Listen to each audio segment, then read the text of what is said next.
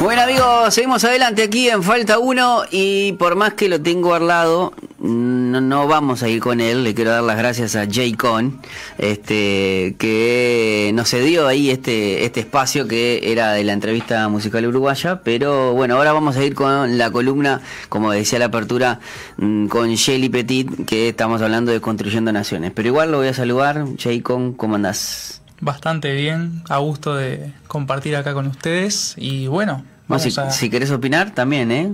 Porque vamos a estar hablando del carácter. Opa, bien. Sí. Me copa, me copa mucho. Sí, buenísimo. Ojo, bueno, entonces, Jelly, primero buenas tardes. ¿Cómo andás? ¿Todo bien? Muy, muy bien, gracias a Dios. Por acá, un gusto, Jacob. Y claro, las opiniones también son válidas. A través del arte también construimos naciones y el eh, arte necesita hoy en día mucho carácter. Ahí va. Bueno, vamos a, ir retomando de, lo, que fue. Estamos hablando justamente del carácter, pero todo dentro de una de un esquema que estamos hablando de los pilares de la de, también de cómo construir una nación, ¿no, Shelly? exactamente. ¿Cómo podemos, cuáles son los principios, o qué principios podemos aplicar para construir naciones?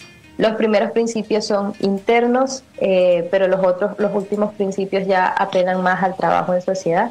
Hablábamos, eh, comenzamos hablando desde el año pasado acerca de la individualidad de Dios en todas las cosas y en cada persona, cómo cada persona es única, así como Dios es único, con un propósito único para, para el tiempo que Dios ha determinado. Eh, aprendimos también sobre el autogobierno, cómo yo razono la verdad razono algún principio y decido aprender a propio, voluntariamente a gobernarme bajo ese principio y en la medida que desarrollo autogobierno pues ya construyo el carácter. Al principio me cuesta aprender a, a, vivir conforme a esa verdad que estoy aprendiendo, pero una vez que se hace parte de mí pues ya construye el carácter. Y es el carácter lo que sostiene luego, o sea, el carácter que tiene una persona se, se ve reflejado en la familia y el carácter de las familias se va a ver reflejado en el carácter de la nación. Si queremos países libres, con, presidentes que apelen a la libertad, pues necesitamos también tener una sociedad cuyo carácter pueda sostener esa forma eh, de liderazgo y de gobierno libre.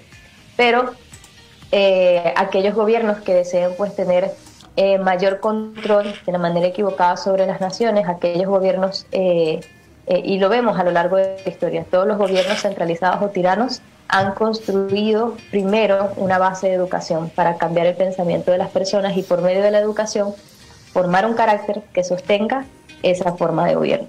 Toda filosofía de gobierno se sostiene sobre una filosofía de educación. No sé si eso lo mencionamos.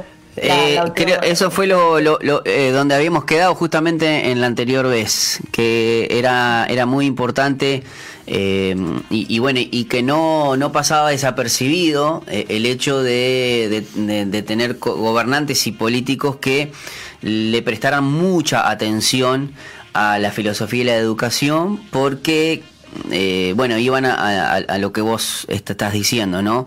Y, lo importante de, tener, este, de tener esa Em, ese grado de, importancia en la educación eh, con el, el, carácter y forjándolos. Y bueno, si querés un buen carácter, eh, eh, creo que es más trabajoso, ¿no? Porque es como te dicen que a veces, y bueno, incluso lo, lo podemos ver eh, citado, citando la Biblia cuando dice en Oseas ¿no? que mi pueblo pereció por falta de conocimiento. A veces, a veces cuando no hay, y cuando hablo de conocimiento no hablo solamente de conocimiento que se hace en general, pero en la, formación del carácter tiene que ver no solamente con, con enseñarles, yo qué sé, matemáticas o, o, algo académico, sino también eh, situaciones, circunstancias, forjando justamente el carácter. Exactamente, porque a veces creemos que el carácter tiene que ver solamente con ah, ser, no sé, amable, ser eh, paciente, pero el carácter también tiene que ver con el sentido de justicia, el carácter tiene que ver con valentía, eh, y los gobiernos tiranos no forman este tipo de carácter. Eh, los gobiernos tiranos, de hecho, no, no enseñan no, un conocimiento que le permita a la persona pensar por sí mismo. De hecho, el conocimiento no está basado en el razonamiento, sino en la memorización. Y muchas veces bajo este tema de tienes que respetar, tienes que obedecer, obedecer, obedecer, obedecer, pero no te enseñan el por qué es buena la ley o por qué es mala la ley, porque no les interesa. Lo único que les interesa es que seas obediente. Claro, que seas un eh, robotito. Es, exactamente, exactamente. Este, pero aquellas, eh, aquellos que apelamos a tener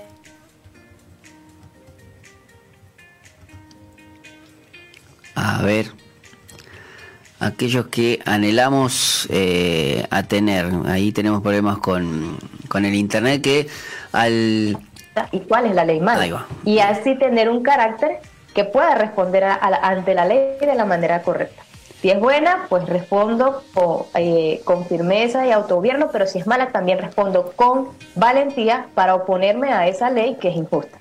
Shelly, y, hablando justamente esa que muchas veces los gobiernos eh, apelan a, tener esa obediencia ciega, ¿no?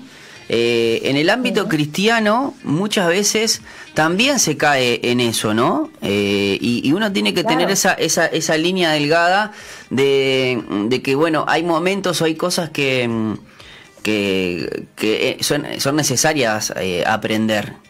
Y hay otras como que es necesaria creer. Eso también hay una, hay, una forma como de, contraposición. Claro, ¿a qué se refiere la palabra cuando dice que somos luz y sal de la tierra? ¿Ok? Y de hecho, cuando la, en la Biblia en Apocalipsis se habla de las siete cartas a las siete iglesias, eh, comenzando el, capítulo 1 que está hablando acerca de las características, dice que la lámpara, o sea, el candelabro, es la luz, o sea, es la iglesia, y es la luz puesta sobre una ciudad. De hecho, le dice a Éfeso, le da la corrección a Éfeso y le dice que si no se arrepiente, el candelabro va a ser quitado de esa ciudad. Éfeso nunca se arrepintió y hoy es solamente ruinas, ¿ok? Pero ¿qué fue lo que no se arrepintió? Toda la ciudad de Éfeso no. Lo que se arrepintió fue lo que no se arrepintió fue la iglesia de Éfeso. Éfeso tenía una forma de gobierno muy judaizante. De hecho, una de las muchas características que tenían era eso. Eran religiosos, tenían un montón de normas y, estaban levantando, o sea, enseñando es que simplemente tenían que seguir este tipo de patrones, pero no llevaban a la gente a pensar si eso era, si, eso realmente se correspondía con la imagen de Cristo o no. Entonces, ¿qué pasa? Eh, tal cual lo que tú veas en la iglesia, la imagen que tú veas en la iglesia va a ser el reflejo de lo que sea la sociedad. O sea, cuando tú veas en un país, y eso fue lo que entendimos en Venezuela, lo que nos llevó, lo que me lleva a mí a hacer esto es porque en Venezuela lo entendí. El Señor me hizo entenderlo allá. O sea, hoy vivimos la peor crisis de nuestra historia, pero nos dimos cuenta que la responsabilidad, que la raíz del problema no era el gobierno, la raíz del problema era la iglesia que no ocupó los espacios y que no formó a la iglesia y a la sociedad de la manera correcta. Si tú tienes una iglesia que sostenga una forma de gobierno socialista, en unos años tu nación va a tener una forma de gobierno socialista.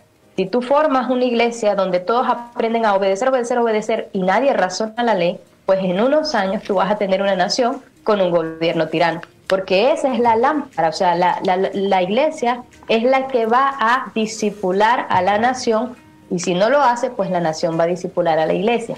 Pero como sea la iglesia, así va a ser la nación como sean las familias de la iglesia, así va a ser la nación. Si en las iglesias, si en las familias de la iglesia hay alto índice de divorcio, pues lo mismo va a ocurrir afuera. Porque ¿para qué está puesta la iglesia en un país, en una nación y en una ciudad? Pues para hacer luz, para enseñarle a las personas cómo deben comportarse. Pero si ella no refleja el carácter, pues mucho menos. Era lo que hablábamos la última semana estuvimos, precisamente cuando yo hablaba con este amigo y que, que, era homosexual, le decía, ¿no te das cuenta del alto índice que hay de divorcios dentro de, la, de, de las parejas homosexuales? Y me dice, sí, Chely, pero eso también pasa en las iglesias, eso también pasa en la sociedad, eso yo lo veo en, en tu iglesia, o sea, eh, la iglesia cristiana no se salva de eso. Entonces, ¿cómo vienes tú a enseñarme a mí cuál es el modelo de familia cuando ustedes luchan con el mismo problema? Y claro, ahí me dejó como, oh, rayos, porque es verdad como iglesia no estamos reflejando el carácter correcto, no tenemos la, eh, no estamos viviendo los principios y, pretendemos que la nación se sostenga. Ah, igual, Shelly, también, también, también, eh, también está bueno, eh, eso quizás es algo, una posición negativa, o sea, un ejemplo negativo, pero también podríamos volcarnos, imaginándonos, hablando con ese, con ese amigo tuyo, que por ejemplo, también uno, uno refleja, eh, y, es, y en varios países ha pasado, que hay, en las cárceles hay módulos eh, evangélicos. Pasa mucho acá en Uruguay, pasa en Argentina, por ejemplo. Eh, y, vos ves que el, grado de porcentaje de reincidencia en aquellos que salieron de esos módulos, comparados con el resto, es mucho menos. Eso sería también. Porque hay luz, Claro, pero ah, contraponiendo a lo que, a lo que, o sea, no, no digo que le, estemos contestando a tu amigo, ¿no? Pero sí también hay en poner en balanza de que, claro, cuando uno, uno refleja el carácter eh, que eh, el carácter que corresponde, refleja el carácter de Jesús, se ven esos resultados. Y muchas veces hay muchos reclusos que eh, utilizan los módulos como para, a veces como escape y al final terminan siendo este, restaurados y bueno, y se cumple, ¿no? Y gracias a Dios por todos los ministerios carcelarios que hay en, en toda Latinoamérica, que, que, su fin es, predicar el Evangelio, pero también es restituir la dignidad del, del, del, presidiario, ¿no? Exactamente. De hecho, hay un caso de, precisamente de, estos ministerios que trabajan por la transformación de, las naciones en Ciudad de Juárez, conocía, bueno, lo conocí en Venezuela, de, Ciudad de Juárez, su pastor. Él, Dios lo llamó a, salir, o sea, a dejar el, pastorado por un tiempo. Y al principio le costó, luego obedeció. Y Dios le dijo que se plantara en un parque de la ciudad a orar. Y él nunca había orado por la ciudad. Y él se plantó allí. Y fueron, este, primero iba un periodista a preguntarle qué hacía y cuando le dijo no, que solamente estaba orando por la ciudad, el periodista dijo, ah, esto no, no vende, y se fue. Mm. Pero el dueño de la, del periódico le dijo, bueno, vas a ir todos los días y le vas a preguntar qué es lo que Dios está diciendo ese nuevo día para la ciudad. Y comenzó a ir y al mes ya había un montón de periodistas alrededor de él y se, se hizo muy conocido lo que Dios estaba hablando para la ciudad. Y él, asimismo, lo conocen en, eh, en una de, de las de los centros penitenciarios de, Ciudad de Juárez, lo llaman y él comienza un trabajo de evangelismo dentro de las cárceles. Y, eh, o sea, te cuentan muchos milagros acerca de lo, de lo que ocurrido, pero el punto más impresionante fue que finalizando el, eh, el, tiempo de trabajo, Dios le dijo, ya es tiempo de desarmar a las cárceles. Porque no sé cómo ocurre acá, pero al menos en Venezuela y en muchas partes de, eh, del norte de Latinoamérica, las cárceles eh, tienen como pandillas dentro de ellas. Los, los ladrones están armados también. Eh, en, Venezuela, por ejemplo, la policía llega hasta cierto punto de la cárcel y de allí para allá ya no entra ningún policía. Mandan solo los presos. Y tienen sus propios capitanes y todo esto, ¿no? Entonces, claro, estaban armados y este, Dios le dijo a él, le dio la estrategia de cómo iban a desarmar. Y él fue y habló pues con, con, el centro penitenciario dijeron cómo iban a hacer, cuál iba a ser la estrategia, eh, pero que no podían, eh, no tenía que salir nadie herido, o sea, que tenían que este, hacerlo de tal manera siguiendo los pasos que, exactamente la estrategia que Dios había dado para que nadie saliera herido, y ellos lograron hacerlo, y fue la, primera cárcel de Ciudad de Juárez que quedó eh, sin armas este, y con muchas personas convertidas. De hecho, muchos de, cuando él sale de allí comenzó a trabajar con sicarios de, Ciudad de Juárez y hay muchos testimonios de estas personas que conocieron a Dios de una manera impresionante, cambiaron sus vidas y ahora trabajan para rescatar a otros sicarios, a otras eh, personas de tanto de las cárceles como fuera. Pero porque una iglesia, ella no trabaja solo, es un, grupo de, de pastores de diferentes congregaciones que se unieron a esto y entendieron que tenían que accionar fuera de la ciudad, que tenían que modelar eh, que tenían que reflejar la luz para ver a, Ciudad de Juárez cambiar. Y el índice de Ciudad de Juárez cambió. Eh, en poco tiempo comenzaron a disminuir los índices de, inseguridad. O sea, es una historia de, impresionante de, transformación en corto tiempo. La pueden buscar por internet incluso. Se llama... Eh, no, no recuerdo el nombre ahorita. cuando lo recuerdo, pues de las próximas clases puedo, bueno.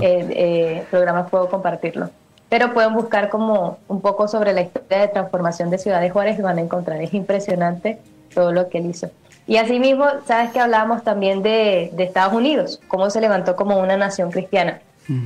Eh, y, fíjate, toda, toda, o sea, toda la riqueza eh, y la libertad que gozamos hoy en, las, en, las en, en el mundo entero viene o sea, ellos fueron la primera república que se levantó. Antes de ellos todos vivíamos en, en, colonias, bajo colonias, bajo imperios. Ellos se levantan como una república, eso influye en el resto de las naciones. Es decir, nosotros hoy gozamos de una libertad que surgió y comenzó por una nación que quiso levantarse conforme a los principios de Dios, por una iglesia que quiso ser lámpara. Pero algo interesante es que sobre cómo ellos aprendieron estos principios, cuando ellos comenzaron, a, llegan los peregrinos allí a, eh, eh, a, lo que no era en ese momento Estados Unidos. A las 13 colonias. Exacto. Eh, al principio ellos tenía, vivían como en, comunidad y trabajaban entre todos la tierra, pero cuando llegaban invierno pues pasaban muchísima hambre porque no sabían cómo, estaban recién aprendiendo a trabajar la tierra, los indígenas les habían enseñado, pero no, tenían esta cultura. Se dieron cuenta de que algunos trabajaban y otros no. Así que, ¿qué hicieron? dividieron la tierra. Porque, ¿qué hacían? Todos trabajaban y la comida era, la distribuían entre, todos, entre todos. Entonces, ¿qué decidieron? Que iban a dividir las tierras y que cada familia iba a decidir si trabajaba o no, si comía o no. Y entonces, este, el, el, primer invierno, cuando aplicaron esto, obviamente muchas familias pasaron hambre, pero ellos fueron firmes en este principio bíblico que dice, eh, lo escribe el, el, primer gobernador, escribe en sus diarios. Él, leyendo la Biblia, leyó este, este principio cerca de, este, de que no trabaje, no, no come. Y entonces decidieron que era lo que iban a aplicar. Al segundo invierno, para el segundo invierno, ahora sí, o sea, ya habían entendido que era necesario que cada familia trabajara y que el otro no iba, si el otro había producido y había trabajado y ya tenía con qué vivir durante el invierno, no iba a compartir sus ganancias con esta persona que no había trabajado. ¿Qué pasó? Hasta las mujeres embarazadas salían a trabajar. O sea, eh, el enfermo salía a trabajar, o sea, y a trabajar su tierra, no a trabajar para otro. Cada uno tenía que trabajar su tierra y, eh, y así se levantaron como una nación este, eh, que, que, hasta el sol de hoy es conocida por ser, por ser personas con, o sea, que, que tienen, le dan mucho valor al trabajo. Desde muy jóvenes están trabajando.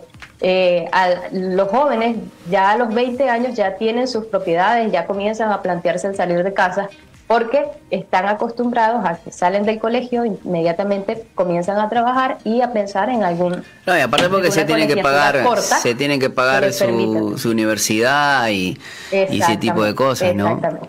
Es una cultura que nació siendo, eh, entendiendo el valor del trabajo. Pero comenzaron así, no, al principio era socialismo, porque lo dividimos entre todos, trabajamos entre todos y la riqueza es de todos y la distribuimos entre todos. Tenían esta idea que habían aprendido de la corona inglesa. Pero cuando llegan acá se dan cuenta de que ya va, tenemos que vivir conforme a la, a la manera de Dios y hay una buscar otra manera, claro buscar otra manera porque porque después los inviernos se los comían los inviernos los inviernos iban a ser más muy, crueles. Es más creo que en uno de esos inviernos fue como cuando bueno que, que nace esa tradición de la de la acción de gracias no sí el, el primero este, Cuando ellos conocen a, a, la a, la primera tribu indígena que, que decide recibirlos, fue porque un indígena había sido esclavo en Inglaterra y regresó, y él había aprendido inglés eh, por eso. Y cuando ellos llegan, él era el, funciona como traductor y fue el único mediador que hubo entre ellos y las otras, y una de las, de las naciones indígenas, porque habían otras naciones indígenas que, claro, ya habían ido muchos colonos a, a hacer desastres, y, este, y no recibían de la manera correcta. Pero providencialmente Dios colocó a este indígena eh, que conocía el idioma y que le habían predicado también, ya él había conocido el Evangelio, están siendo esclavo en Inglaterra, este, y tiene el encuentro con ellos y él es el que los conecta con esta primera tribu y ellos le enseñan a, cultivar la tierra este, y pues ellos también comienzan a, ser amigables y ahí deciden este, levantar eh, el primer cultivo. Fue como un agradecimiento a Dios eh, por, por haber, eh, haberlos salvado ¿no? de una hambruna, porque pues llegaron a una tierra de la que no sabían cómo producirla ni nada. Y en agradecimiento a Dios, pues entonces hacen esta, esta cena en conjunto, los indígenas con, con los peregrinos, este, y es lo que llaman entonces la acción de gracia. Cazan pavos, pero también hay, eh, cultivan pues maíz y hay toda esta tradición alrededor de, eso. De ahí viene, que, es una que también es una de las es una muy buena. A veces uno exporta tradiciones eh, como Halloween, este extranjeras y esta es una muy linda porque aparte tiene un lindo significado es dar gracias no ser agradecidos y bueno obviamente conociendo un poco la, la, historia. Bueno Shelly podríamos terminar con el tema de carácter no porque creo que quedó quedó muy claro es necesario eh, aprender a mm, nuevamente y forjar un carácter desde la visión de Dios, ¿no? Eh, y, que podamos construir una educación eh, saludando o, e independiente. Claro, no, claro, y que y, ese valor al trabajo, eh, ese valor al esfuerzo, eh, ponderarlo y que la educación tenga eso, ¿no? No, no es que eh, hasta hace unos años, este, a veces la gente, como es, los niños repetían y, o, no, no te lo repetían, querían que, que, siguieran, viste, en vez de, y yo vengo de una educación donde donde no daba las notas y, repetía, o sea, que era un sinónimo de, de, no esfuerzo, ¿no? Obviamente salvando las distancias de aquellos que sí habían con problemas de aprendizaje, pero que el que si estabas de vivo, estabas de vivo. A mí me pasaba en el liceo, que estuve de vivo dos o tres años, donde me pasó que los primeros tres, cuatro meses estaba para la joda y después en agosto repuntaba y me daba, pero ya en cuarto ya no me dio en cuarto ya no me dio y, tuve que, que, forzarme mucho más y, bueno, a tal punto que bueno, después tuve que dejar el, liceo y, terminé el liceo a los 27 en vez de a los 21. Este, vos, Shaycon, Pero fíjate cómo tenías una profesora que no pudo darse cuenta de, de esas fallas que estabas teniendo desde antes. O sea, el problema no fue en cuarto, el problema comenzó antes. Pero cuando tenemos este tipo de educación estandarizada, donde el maestro no, no tiene la oportunidad de trabajar uno a uno, eh, porque le es difícil atender 30, este, ocurren ese tipo de cosas, ¿sabes? No puedes atacar el problema desde el principio. Y eh, por eso, claro, a, a un... Eh, a un gobierno no le interesa tampoco que atacar ese problema. Así que dele 40, 60. O, o a un gobierno, a un gobierno le debería de importar le debería importar cuando, cuando quiere forzar un, carácter en, sus niños y en sus jóvenes eh, desde pequeños. Yo le, estaba preguntando a Jaycon si terminó el liceo. El liceo no, no lo terminé y fue por esa razón también yo creo, ¿no? De esa falta de carácter. Porque no va solo en la edad, sino en lo que eh, es inculcado a nosotros, ya sea por nuestros padres o por nuestros maestros, profesores, que es eso. Muchas veces pensamos solamente en pasar y no en absorber. Yo vengo de esa misma época que si no rendías, no rendías. Y era necesario, era necesario porque de qué te sirve pasar a otro nivel, a otro grado y no tener el conocimiento necesario, o sea, vas a seguir estancado. Y algo que yo rescataba de lo que ella estaba hablando es que cómo es necesario, ¿no? Eh, un carácter basado en la palabra de Dios, cómo la, nación de Estados Unidos creció basándose en eso, de que el que no trabaja no come. Y así muchas cosas que van formando un carácter que si nos fijamos y analizamos culturas exitosas, se basan en la palabra de Dios en todo. O en, la, en las cosas que tienen éxito se basan en lo que es la palabra de Dios. Y eso es lo que debería haberse reflejado. No una religión, sino un carácter eh, de aquellos que vemos en la Biblia, que vemos en eh, gente que tiene una relación con Dios, del éxito que han tenido. Y yo pienso, wow, si a mí me gustaría llegar a ser como esta persona, tener el éxito, la trayectoria de esta persona, ver qué hizo esta persona para llegar a conseguir esto. Bueno, eh, Shelly, creo que tenemos un buen alumno, ¿eh? ¿eh? Creo que lo entendió muy bien, ¿eh? Muy bien. Shelly, te, te, mando un abrazo grande. Nos vamos a reencontrar eh, en la próxima edición de esta columna de Construyendo Naciones. Y, bueno, agradecerte una vez más, como siempre, por, tu tiempo. Y si ya nos, nos avisás de qué vamos a estar hablando la, la siguiente, porque creo que el tema de carácter como dije, eh, lo, lo, entendimos. Muy bien, la próxima semana vamos a hablar acerca de la conciencia como la propiedad privada más sagrada de todas. Opa, me gustó, me gustó, me gustó. Así que bueno, te mando un abrazo grande, Shelly, y hasta la próxima. Nosotros nos vamos a ir eh, a la pausa y al regreso venimos ya con la entrevista musical uruguaya con Jay Con.